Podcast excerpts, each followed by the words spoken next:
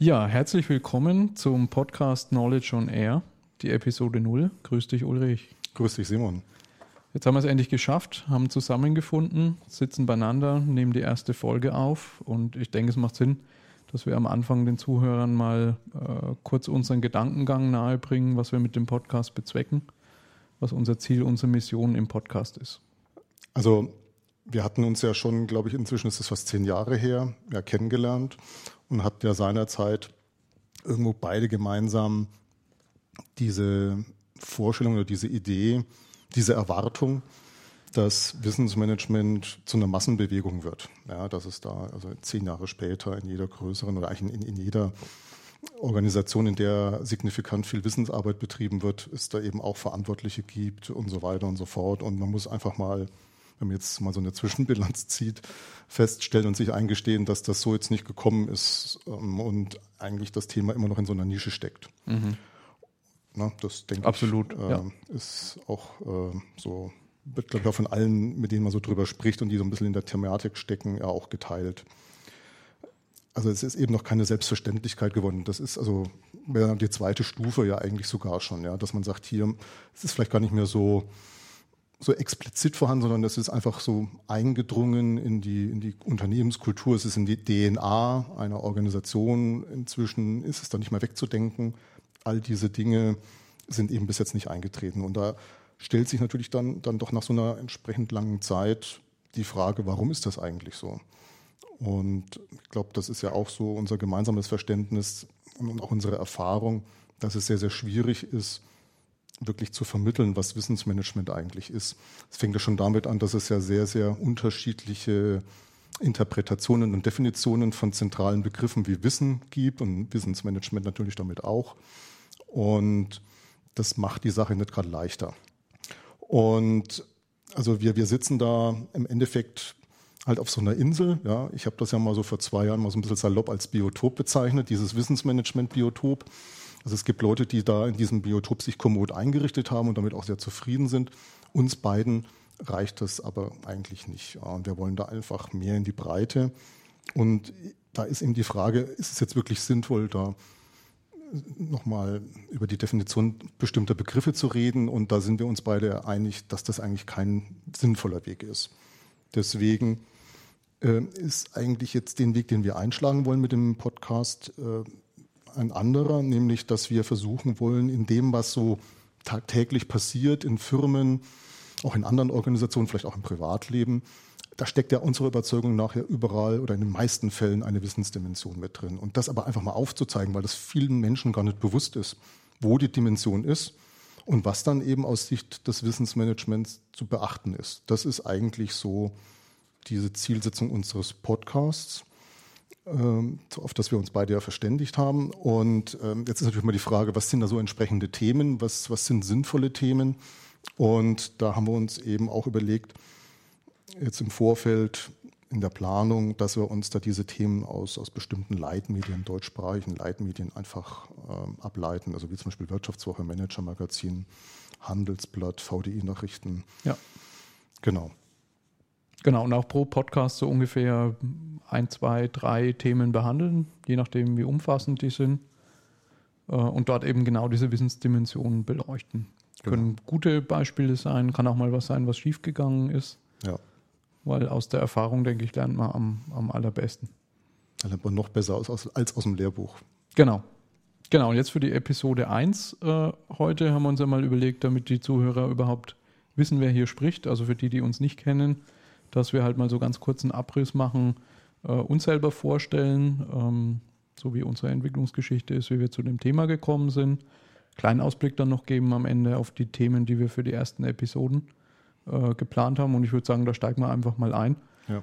Ähm, ich weiß nicht, magst du anfangen ähm, mit deiner Historie oder also, einfach kurz so deine Stationen? Ja, genau. Also studiert habe ich Maschinenbau und Wirtschaftsingenieurwesen und habe dann so eine Diplomarbeit in meinem Wirtschaftsingenieurwesen-Studium gemacht, so zum Thema Wissensmanagement. Das war so ein, so, ein zentraler Auslöser. Beruflich habe ich dann begonnen im Spin-off von einer privaten Uni da ging es so um Patentverwertung und, und Innovationsberatung. Dann war ich eine Zeit, relativ kurze Zeit allerdings nur, beim Automobilzulieferer und habe dann bei zwei Unternehmensberatungen danach gearbeitet und arbeite jetzt momentan in der Energiewirtschaft und mache da jetzt eigentlich das, also bei den beiden Unternehmensberatungen, da habe ich auch schon internes Wissensmanagement gemacht, allerdings eher so das Informationszentrierte. Und jetzt in der Energiewirtschaft ist es eben so, dass ich da eben eher mich mit dem mitarbeiterorientierten Wissensmanagement beschäftige, also so mit dem Management intellektuellen Kapitals. Neben dem beruflichen gibt es auch noch so eine ehrenamtliche Schiene im Wissensmanagement oder also die ehrenamtliche Schiene, die ist einfach auf Wissensmanagement fokussiert. Ich habe mal einen Wissensmanagement-Stammtisch in Frankfurt gegründet, war mal sechs Jahre Präsident der Gesellschaft für Wissensmanagement, drei Jahre Beiratspräsident der GFM und habe außerdem noch so die eine oder andere Gremienarbeit geleistet. Also da gibt es den VDI-Fachausschuss Wissensmanagement im Engineering, da bin ich Mitglied. Es gibt den Beirat beim Bundeswirtschaftsministerium für die FIT-Initiative, FIT für den Wissenswettbewerb. Es gibt einen Bundesverband Wissensbilanzierung, da bin ich auch im Beirat. Und dann gibt es noch so, also GFM-Beirat habe ich ja schon gesagt, dann gibt es noch so Programmkomitees. Also da in, in diesem Feld Wissensmanagement, Gremien auch relativ gut über die Jahre hinweg unterwegs gewesen. Wo ist so, was würdest du sagen, war der Zeitpunkt, wo du das erste Mal das Wort bewusst gehört hast? Also wo du so explizit mit dem Thema konfrontiert warst? Genau, das ist mir vor ein paar Minuten nochmal, wie ich jetzt das nochmal so mich vorbereitet habe auf unser Gespräch, nochmal eingefallen. Es ist witzigerweise nicht in meiner Diplomarbeit. Ja. Also ich habe 92, 93 Diplomarbeit geschrieben zum Thema Wissenstransfer bei diesem, beim großen Automobilunternehmen. Äh, da kommt der Begriff aber gar nicht vor. Da gibt es auch kein, keine Quelle, die da irgendwo das im Titel hat, sondern ich weiß es noch ganz genau, es war bei, bei der ersten Firma, wo ich gearbeitet habe, bei diesem Spin-off da in, in Witten. Und äh, der Matthias Kahler, unser damaliger Praktikant, hat zu mir gesagt, Mensch, da, du, du interessierst dich doch für dieses ganze Wissensthema, da, da gibt es ein Buch, das nennt sich Wissen gewinnt von Betty Zucker und Christoph Schmitz.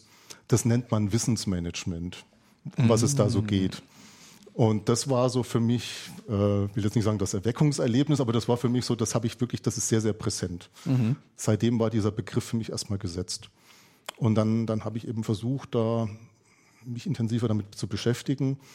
Bei dem Automobilzulieferer, wo ich gearbeitet habe, da war das, ja, da gab es so, so, so einen Konzernausschuss, da durfte ich auch mal so mit dabei sein.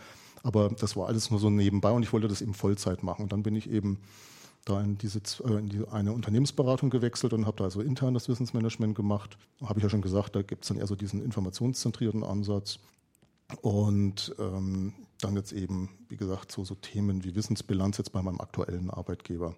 So hat sich das dann sukzessiv entwickelt. Und was vielleicht auch noch ein wichtiger Markstein war, das ist eben so die, die Erfahrung, die ich mit der Gesellschaft für Wissensmanagement gemacht habe also ich bin ja auch noch in dem Jahr der Gründung der GFM da Mitglied geworden. Und zu dem Zeitpunkt war es aber so, dass die GFM noch relativ wenig dezentral aktiv war, um nicht zu sagen eigentlich gar nicht. Und da habe ich dann zusammen, das weiß ich auch noch ganz genau, das war äh, 2001, kurz nach dem 11. September, also das ist ziemlich genau jetzt dann zwölf Jahre her, äh, da habe ich den äh, Jörg Weber kennengelernt und habe mit dem zusammen äh, mit dem äh, Steffen Doberstein noch zusammen, also wir drei, haben in Frankfurt den Wissensmanagement-Stammtisch gegründet, äh, der sich dann das erste Mal im Dezember 2001 getroffen hat und seitdem ja wirklich monatlich äh, da am 3. Äh, Dezember, am 3. Donnerstag, Entschuldigung, am dritten Donnerstag im Monat sich dann immer trifft. Und ja, so bin ich dann in die, die, die GFM-Aktivitäten da so reingerutscht, bis hin halt zu Präsident werden. Aber wie gesagt, also das sind so ein paar Marksteine. Einmal äh, die Diplomarbeit als Auslöser, überhaupt sich mit dem Thema zu beschäftigen. Das erste Mal das, den Begriff während äh, meinem ersten Job kennenzulernen und dann die GFM. Und hast du so, gibt es so irgendwie so einen Aha-Effekt? Also wo du so, wenn man in ein Thema reinkommt, ne, dann liest man erstmal viel und beschäftigt sich damit. Gab es irgendwie so Punkte, wo du gesagt hast, so, da hast du auf einmal das Thema anders gesehen oder neu gesehen oder richtig verstanden?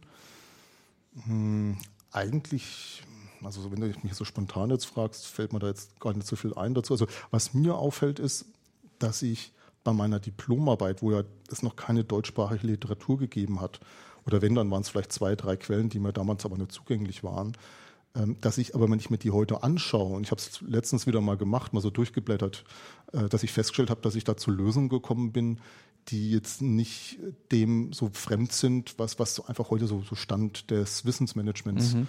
des Klassischen ist. Ja, also es braucht da gar nicht die, die, die Wissensmanagement-Literatur dafür, um da drauf zu kommen, sondern es braucht ein bisschen gesunden Menschenverstand, den ich mir so zuschreibe. Und aber natürlich auch, weil ich ja das auch nicht aus der hohlen Hand heraus mir überlegt habe, sondern da ging's, da hatte ich Quellen so Kommunikationsmanagement, ähm, KV, ne, was, was, ich glaube auch KVP, äh, Business Reengineering war damals ein Thema, ähm, Wertanalyse, ich weiß gar nicht mehr, was ich da so alles hatte. Also wirklich die, die, die dollsten, verschiedensten Aspekte äh, oder, oder, oder, Themen, aus denen ich mir dann Aspekte abgeleitet habe mhm. für diese Entwicklung dieser, dieser Wissensmanagement-Lösung. Wenn ich unsere Gespräche reflektiere, eins, was mir in Erinnerung ist, ist, dass du irgendwann mal von den Maximen des Wissensmanagements gesprochen hast. Das kam irgendwann zwischenrein mal neu als einen Aspekt.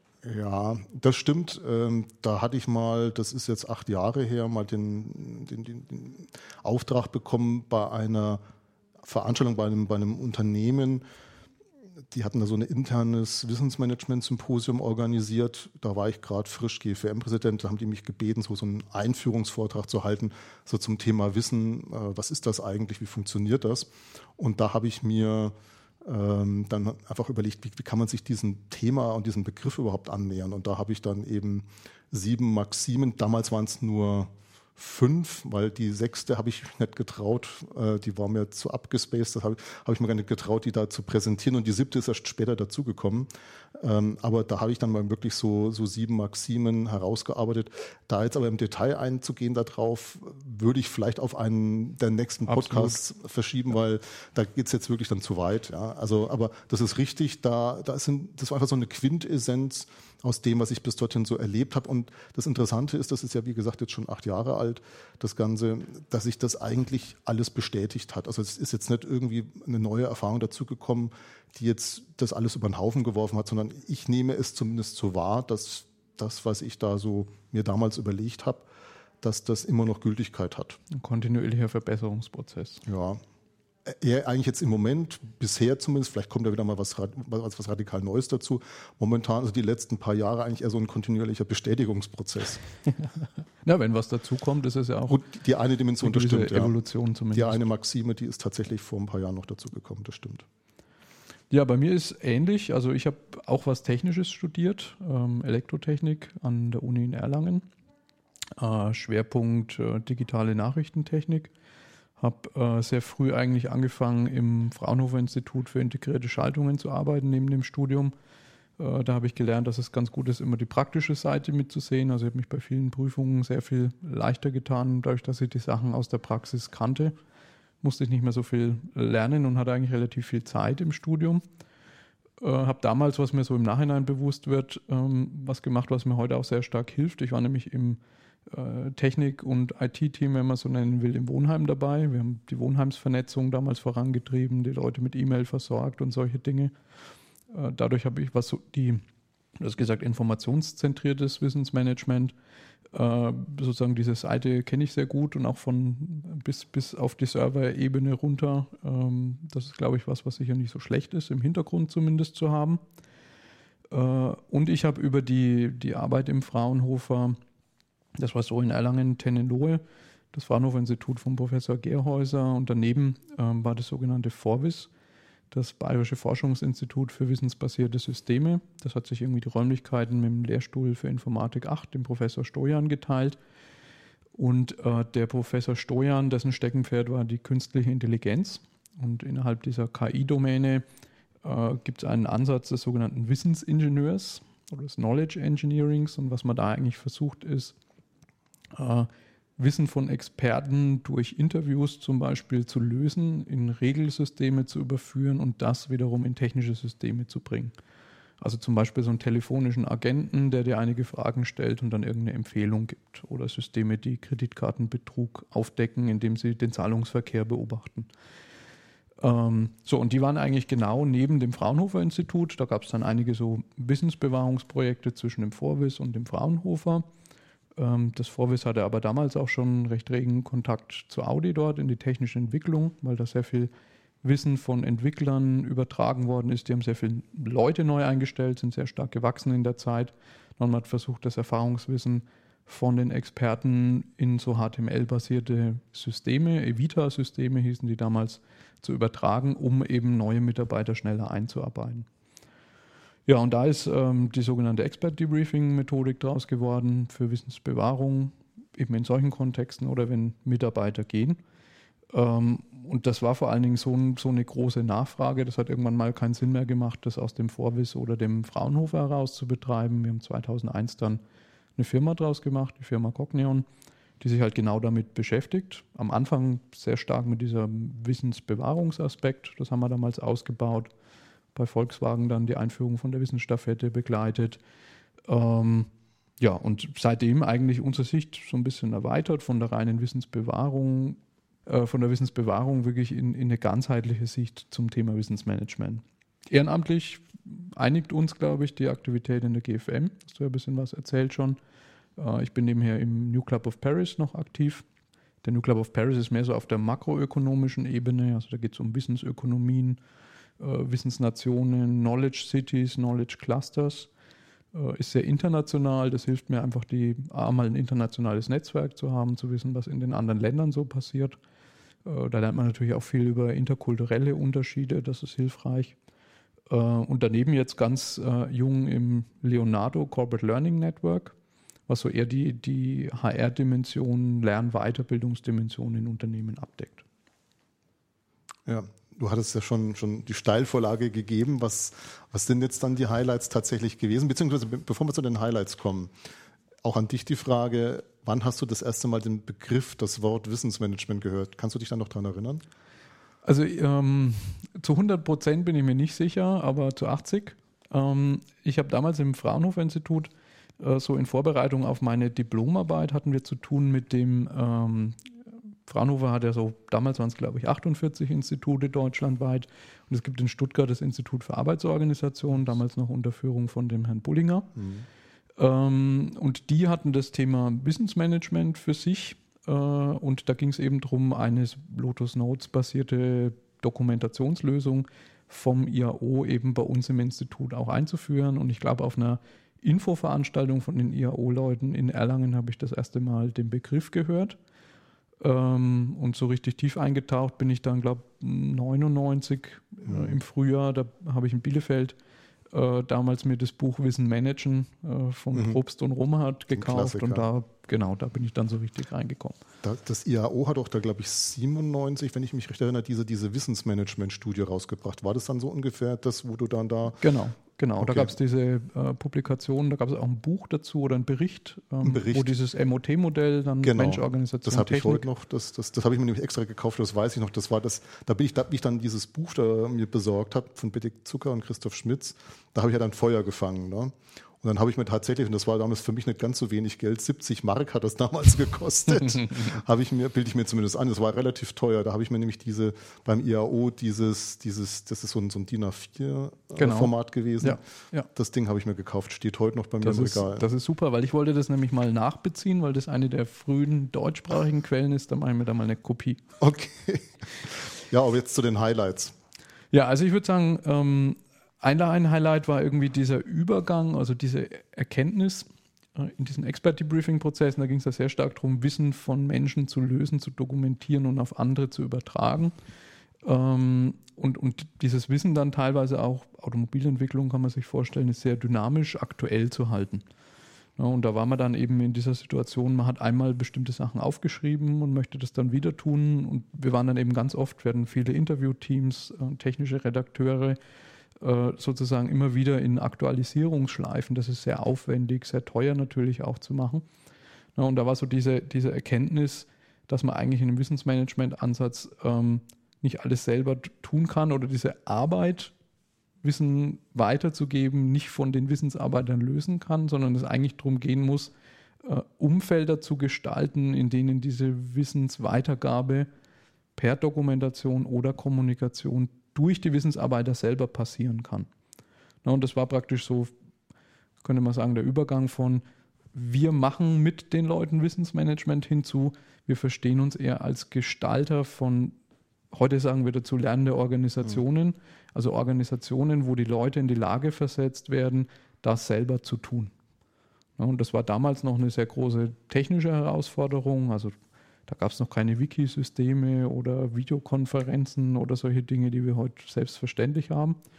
Ähm, man muss aber sagen, auch mit diesen Werkzeugen heute ist durchaus die kulturelle Herausforderung und die Zeitherausforderung auch so, dass das nicht von alleine passiert, wenn man solche Werkzeuge im Einsatz hat. Also das war so ein, ein Highlight. Mm, ein zweites Highlight war dann so vor zwei Jahren. Da sind wir umgezogen von äh, Erlangen, wo wir eigentlich seit der, der Ausgründung aus dem Fraunhofer unseren Sitz hatten, hauptsächlich äh, hierher nach Nürnberg in die Akademie, wo wir jetzt auch gerade sitzen. Mhm. Ähm, und da, und das hängt jetzt eng auch eigentlich mit dem Podcast zusammen, das ist so, also wir haben es Akademie genannt, in Anlehnung an die Akademie von Platon ähm, weil die Geschichte, soweit ich die äh, kenne, eben auch so ist, dass Sokrates sozusagen jemand war, der den Athener Bürgern in Anführungszeichen auf die Nerven gegangen ist durch bestimmte Fragen und er wollte sie zu bestimmten Einsichten bringen. Und wie das halt im direkten Gespräch ist, da kann man nicht mit allzu vielen Leuten, kann man nicht allzu viele Leute überzeugen oder zu einem neuen Thema führen. Und Platon hat dann eigentlich vor den Toren von Athen eine Akademie eröffnet mit Schulungsbetrieb und äh, heute würde man sagen, Communities, die sich da äh, getroffen haben, wo er eben versucht hat, das, das Wissen von Sokrates ähm, weiterzugeben in eine breite Menge. Und das war dann eigentlich auch die Idee, jetzt ähm, mit der Akademie hier eine Plattform zu schaffen, wo man eine möglichst großen Anzahl von Leuten, äh, eine möglichst große Anzahl von Leuten an unseren Erfahrungen, unserem Wissen partizipieren lassen kann. Mhm. Sonst noch darüber hinaus, was, was dir so in Erinnerung geblieben ist, vielleicht auch so mal vielleicht was also mehr so anekdotisches? Mm, ne, da gibt es jetzt viele Geschichten aus Projektkontexten, mhm. wo ich glaube, wo es vielleicht sinnvoll ist, mal Leute aus diesen Unternehmen oder so mit in den Podcast reinzunehmen. Mhm. Ähm, vielleicht noch eine Geschichte, die mir irgendwann mal so gekommen ist. Äh, es war lange Zeit so vom Gefühl so, als ob Wissensmanagement so eine eigene Disziplin sein sollte, so wie HR oder Legal oder die IT. Und, und irgendwann ähm, habe ich mir mal gedacht, so dass das eigentlich gar nicht der richtige Weg ist, sondern Wissensmanagement eigentlich eher so eine Brückenbauerdisziplin sein muss. Und äh, sozusagen in diese ganzen Kisten im Organigramm könnte man sagen, mal reinschauen muss und schauen muss, muss ich da eigentlich aus der Wissensbrille irgendwas anders machen? Muss ich die Weiterbildung anders machen? Muss ich mein Prozessmanagement anders machen? muss ich mein Projektmanagement anders machen.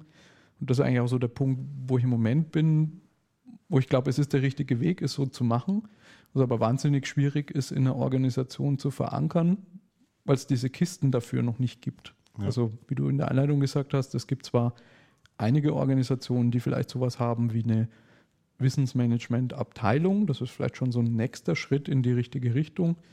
Ähm, der Mainstream ist aber, glaube ich, eher, dass noch so diskutiert wird, ist Wissensmanagement eher ein IT-Ding oder ein HR-Ding? Wo ich jetzt nach heutiger Sicht sagen würde, eigentlich keins von beiden. Eigentlich ist es ein extrem strategisches Thema, was ganz nah an die Top-Führung ran muss und von dort koordiniert werden muss und in die gesamte Organisation ausstrahlt. Mhm. Ähnlich wie das vielleicht mit der Qualitätsbewegung, das ist vielleicht mhm. der Vergleich, den man am ehesten ziehen kann, äh, auch machen kann, wo ja auch die Anfänge waren. Ich mache am Ende vom am Ende von der Produktionskette eine Qualitätskontrolle und sich dann mit Labeln mhm. wie Total Quality Management eigentlich die Sicht ausgebreitet hat.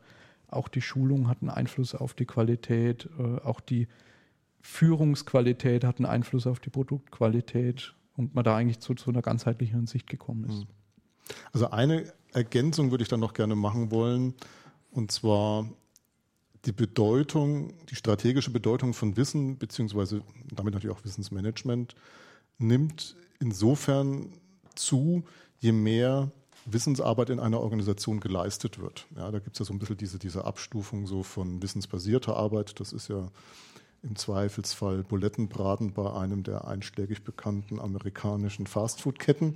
Das ist immerhin wissensbasiert, dann gibt es die, äh, die wissensintensive Arbeit und dann eben das, was so Peter Drucker ja mal so dann wirklich als Wissensarbeit definiert hat. Und je stärker oder je näher man an dieser Wissensarbeit ist und je mehr Wissensarbeiter man in, in seiner Organisation hat, umso bedeutender und wichtiger ist das, äh, sich damit auseinanderzusetzen. Also da gibt es eine gewisse Abstufung und das ist vielleicht auch schon, das ist zumindest meine Erfahrung so, auch ein, ein, eine, ein Problem äh, bei der Vermittlung von, von Wissensmanagement, nämlich dass man äh, da denkt, das spielt da, also dass, dass man diesen Differenzierungsaspekt nicht, nicht so wirklich auf der Agenda hat. Ne? Dass man sagt, hier, das funktioniert doch wunderbar. Und wenn man sich das mal genauer anschaut, dann stellt man halt fest, ja, da, da sind aber noch nicht besonders viel ähm, Wissensarbeiter in einer Organisation zugange. Da kann dann wirklich das noch relativ gut funktionieren. Wenn ich aber einen Stall voll Wissensarbeiter habe, also zum Beispiel ein Softwareunternehmen, das, da sind wahrscheinlich 95 Prozent, wahrscheinlich sogar 100 Prozent der, der, Belegschaft äh, sind da klassische Wissensarbeiter. Da hat es eine dramatisch hohe Bedeutung, das ja. Thema. Ja. Ich glaube, gewisse Gefahr ist auch, oder halt ein Anzeichen, dass unser Instrumentarium da noch nicht besonders gut entwickelt ist. Man spricht, ähm, man spricht jetzt von dem Wissensarbeiter, ähm, oder auch im Kontext der Wissensgesellschaft, wenn man schaut, wie, wie gemessen wird, wie weit wir schon in der Wissensgesellschaft sind, hat man dann so ganz einfache Indikatoren wie die Anzahl der Akademiker beispielsweise, ne, wo ich einfach glaube, dass wir eine noch viel differenziertere Sicht brauchen, ne, weil, ähm, ich sage jetzt mal, im Unternehmen ein, ein Top-Manager, ein, ein CEO ist eine ganz andere Art Wissensarbeiter als ein Entwickler im Softwarebereich und das ist eine ganz andere Art Wissensarbeiter als ein Aktienanalyst. Ne, alles, alles das sind Wissensarbeiter mit, durch bestimmte Eigenschaften gekennzeichnet. Da kann ich aber keine Standardlösungen für einen Wissensmanagement-Ansatz finden, wo ich sage, so one size fits all. So müssen die jetzt Wissensmanagement machen. Genau. Und ich denke, das ist wichtig, sozusagen daran auch weiterzuarbeiten, das auszuarbeiten, was sind so gute Praktiken für diese verschiedenen Typen Wissensarbeiter. Ja. Details äh, kommen in den nächsten Folgen unseres Podcasts. Genau. Und äh, da wäre es vielleicht nicht schlecht jetzt mal, ähm, wir haben ja gesagt, die Episode 0 wollen wir mal eher so ein bisschen unserer Herkunft widmen, aber dass wir so einen kleinen Ausblick nochmal geben, was wir uns vorgenommen haben an Themen jetzt so in den nächsten ein, zwei Folgen zu behandeln. Ja. Also ich denke, es war wirklich oder es ist nochmal wichtig, wirklich unseren Zuhörern zu vermitteln, was qualifiziert uns eigentlich dazu, über dieses Thema Wissensmanagement einen Podcast zu machen.